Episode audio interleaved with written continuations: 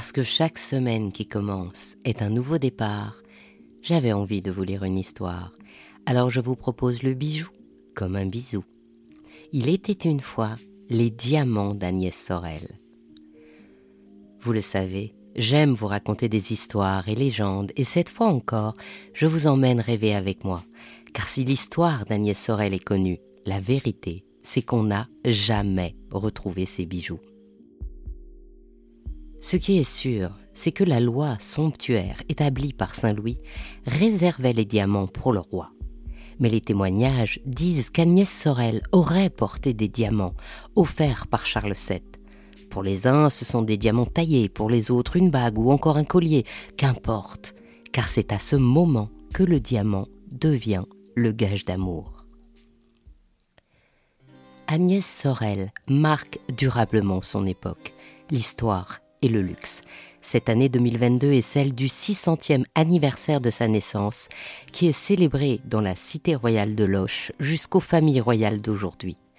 En effet, ses descendants se comptent dans pas moins de 23 familles de têtes couronnées d'Europe. Ses trois filles, Marie, Charlotte et Jeanne, sont légitimées par le roi et par sa cadette. Elle est l'aïeule de Diane de Poitiers, comme des princes et princesses d'Espagne, Italie, Roumanie ou encore de Bourbon-Parme. Pourtant, Agnès était de petite noblesse.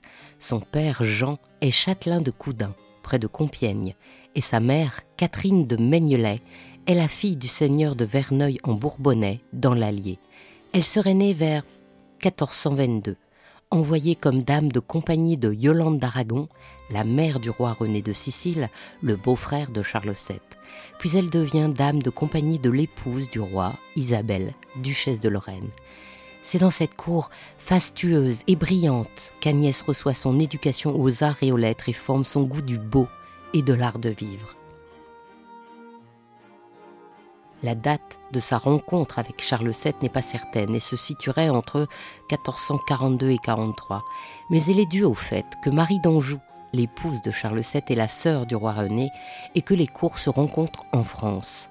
En tout cas, Charles VII tombe instantanément amoureux et pour avoir Agnès près de lui se débrouille pour qu'elle devienne demoiselle d'honneur de son épouse, la reine de France. À cette époque, la France est loin d'être rayonnante et le roi très loin d'être un personnage emblématique. Ce cinquième roi de la lignée des Valois a pour père Charles VI, qui avant de sombrer dans la folie avait signé en 1420, après la défaite d'Azincourt, le traité de Troyes qui devait laisser à sa mort la couronne de France en héritage au Plantagenet, roi d'Angleterre. Par ailleurs, son oncle, Jean sans peur, a créé en Bourgogne un État rebelle, allié à l'Angleterre. Comme Charles était le onzième enfant, il n'était pas destiné à régner. Quand les décès successifs de ses frères de son père en font l'héritier du royaume, sa mère Isabelle de Bavière entend conserver la régence en promettant la France au roi d'Angleterre qui épouse sa fille Catherine de Valois, appuyée par Jean sans peur qui enverra Paris, obligeant Charles VII à se réfugier à Bourges. Entouré de son camp, appelé les Armagnacs et profitant de la mort du roi d'Angleterre, Charles VII se proclame roi de France sous le nom de Charles VII le 30 octobre 1422.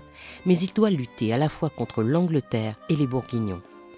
C'est sa belle-mère, Yolande d'Aragon, dirigeante de la maison d'Anjou et reine de Sicile, qui le soutient le plus et l'aide à créer des liens diplomatiques qui lui permettent de conserver un peu de pouvoir royal à Chinon le 25 février 1429, c'est Jeanne d'Arc qui lui dit Gentil dauphin, je te dis de la part de Messire Dieu que tu es vrai héritier du trône de France.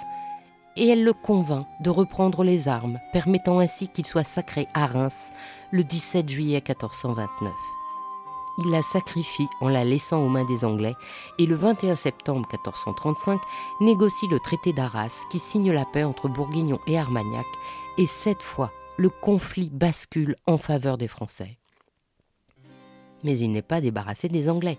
Et c'est Agnès Sorel qui le décide à reprendre les armes en lui racontant qu'un astrologue lui avait prédit qu'elle serait aimée et servie par l'un des plus vaillants et courageux rois de la chrétienté, et que s'il ne reprenait pas la guerre, c'est certainement le roi d'Angleterre qui lui était destiné. Alors, il reprend la guerre et les négociations, et en 1453, les Anglais ne détiennent plus que Calais. Yolande, Jeanne, Agnès. Chacune de ces femmes ont accompagné Charles VII, concrètement, psychologiquement, pour qu'il devienne vraiment roi de France. L'impact d'Agnès Sorel est plus important encore dans le domaine du luxe. Tout d'abord, elle crée le statut de maîtresse royale.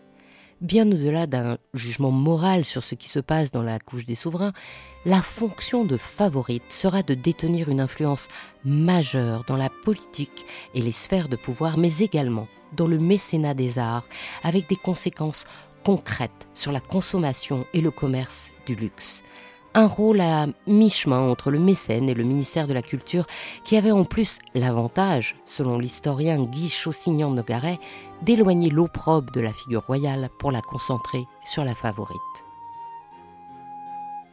Avec beaucoup de subtilité, Agnès Sorel va instaurer ce rôle.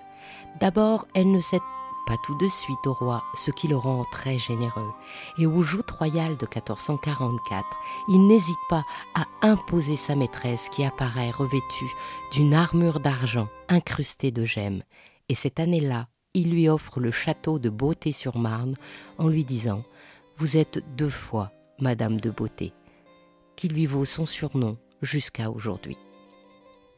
Par ailleurs, les écrits sont unanimes. Agnès Sorel était très belle. Le plus célèbre portrait est celui de la Vierge à l'enfant par Jean Fouquet en 1450, qui est au Musée royal des beaux-arts d'Anvers, ou la peinture de l'école de Jean Fouquet au château de Loche. Pour paraître, elle s'appuie sur Jacques Coeur. Maître de l'Hôtel des Monnaies de Paris en 1436, il est anobli en 41 et devient grand argentier, c'est-à-dire qu'il gère le budget de l'hôtel du roi et fixe donc les prix de tout ce que souhaite la cour. Et de 43 à 50, la cour, toute la cour, suit la mode que lance Agnès Sorel. Du sultanat d'Égypte à Venise, il rassemble pour elle tout ce qui est beau et raffiné dans les arts décoratifs. Agnès révolutionne le style vestimentaire. Les robes deviennent très longues avec une traîne de 8 mètres bordée de martre et de zibeline. La taille est très mince, mais le ventre, signe de fertilité, est porté en avant. Elle a une jolie poitrine, alors elle invente le décolleté jusqu'aux épaules pour le souligner. Les chroniques de Georges Chastelin relatent Elle, dans ses robes longues et luxueuses qui découvraient les épaules et les seins devant jusqu'au tétin. Sous la robe, la chemise sera désormais en toile fine et non plus en laine, et la coiffure sera immensément rehaussée. Agnès lance la cosmétique et le soin du corps. Elle s'épile les sourcils et le haut du front, une zone jugée érotique à l'époque. Elle use d'onguents au miel et de lait d'ânesse comme peeling, masque et crème antiride. Elle prend soin de ses cheveux qui sont blonds cendrés et que le roi admire. Elle se maquille pour accentuer le teint blanc qui est l'apanage de l'aristocratie avec des fards à base de farine et d'os de sèche et du rouge à lèvres à base de pétales de coquelicot. Avec elle naît le mot fashion dérivé du français façon, et s'impose l'idée que la beauté transforme le monde et que l'art de vivre impacte la société tout entière. Et les bijoux? Agnès Sorel porte des perles et des colliers en or. Elle lance la mode de ceinture ornée de pierreries. Des documents d'archives estimeraient la valeur globale de ces bijoux à 20 600 écus d'or de l'époque, ce qui représenterait aujourd'hui 20 millions d'euros. Et les diamants? Certains disent que le roi lui offre le premier diamant taillé dont elle orne sa coiffure, et que c'est pour cela que le diamant devient le symbole de l'amour qui dure. D'autres racontent que Jacques Coeur vend à Agnès le premier collier en diamant taillé. D'autres encore assurent que le plus gros diamant jamais vu que le roi avait offert à Agnès avait coûté 30 000 écus. En fait, rien n'est sûr. Même les amis de Jacques Coeur n'ont pu ascertainer cette information, parce que le seul fait certain, c'est que le trésor d'Agnès Sorel n'a jamais été retrouvé. Des chasseurs de trésors imaginent qu'il est enfoui au château de Jumière, Des historiens pensent qu'il a été vendu par Jacques Coeur, son exécuteur testamentaire, pour financer l'éducation de ses trois filles nées des amours avec Charles VII. Encore aujourd'hui, le mystère reste entier. On connaît la haine que lui vouait le dauphin. On connaît sa grossesse fatale. On sait qu'elle n'a pas été empoisonnée à l'arsenic. On a sauvegardé son tombeau et recréé son image numérique. Les scientifiques ont analysé ses restes, trouvé sa maladie, mesuré son taux de mercure, mais rien de ses bijoux.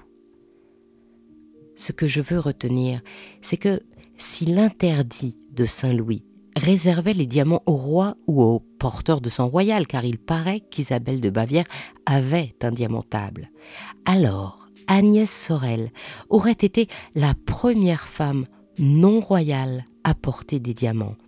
Aussi, j'aimerais penser que si aujourd'hui le diamant est le symbole de l'amour durable, c'est grâce à elle, et que si les femmes peuvent aujourd'hui porter un diamant simplement parce qu'elles l'aiment, c'est aussi grâce à elle. Merci Agnès Sorel. Ainsi se termine cette histoire d'Agnès Sorel et ses diamants. Je suis Anne Desmarais de Jotan et je donne une voix aux bijoux chaque dimanche. Et si vous aussi vous avez envie de faire parler vos bijoux et votre maison, je serai ravie de vous accompagner pour réaliser votre podcast de marque ou vous accueillir en partenaire dans mes podcasts natifs. La semaine prochaine, je vous retrouve sur le podcast Brillante et la semaine suivante sur ce même podcast. La prochaine thématique, d'Il était une fois le bijou, est en pleine création. Pour ne manquer aucun de nos rendez-vous du dimanche autour du bijou, abonnez-vous à chacun de ces trois podcasts sur votre plateforme d'écoute préférée. Mettez de jolis commentaires, des étoiles et surtout partagez l'épisode. C'est ce qui permet de doper le référencement des podcasts. Je vous souhaite une jolie semaine. À la semaine prochaine, plein de bijoux comme un bisou.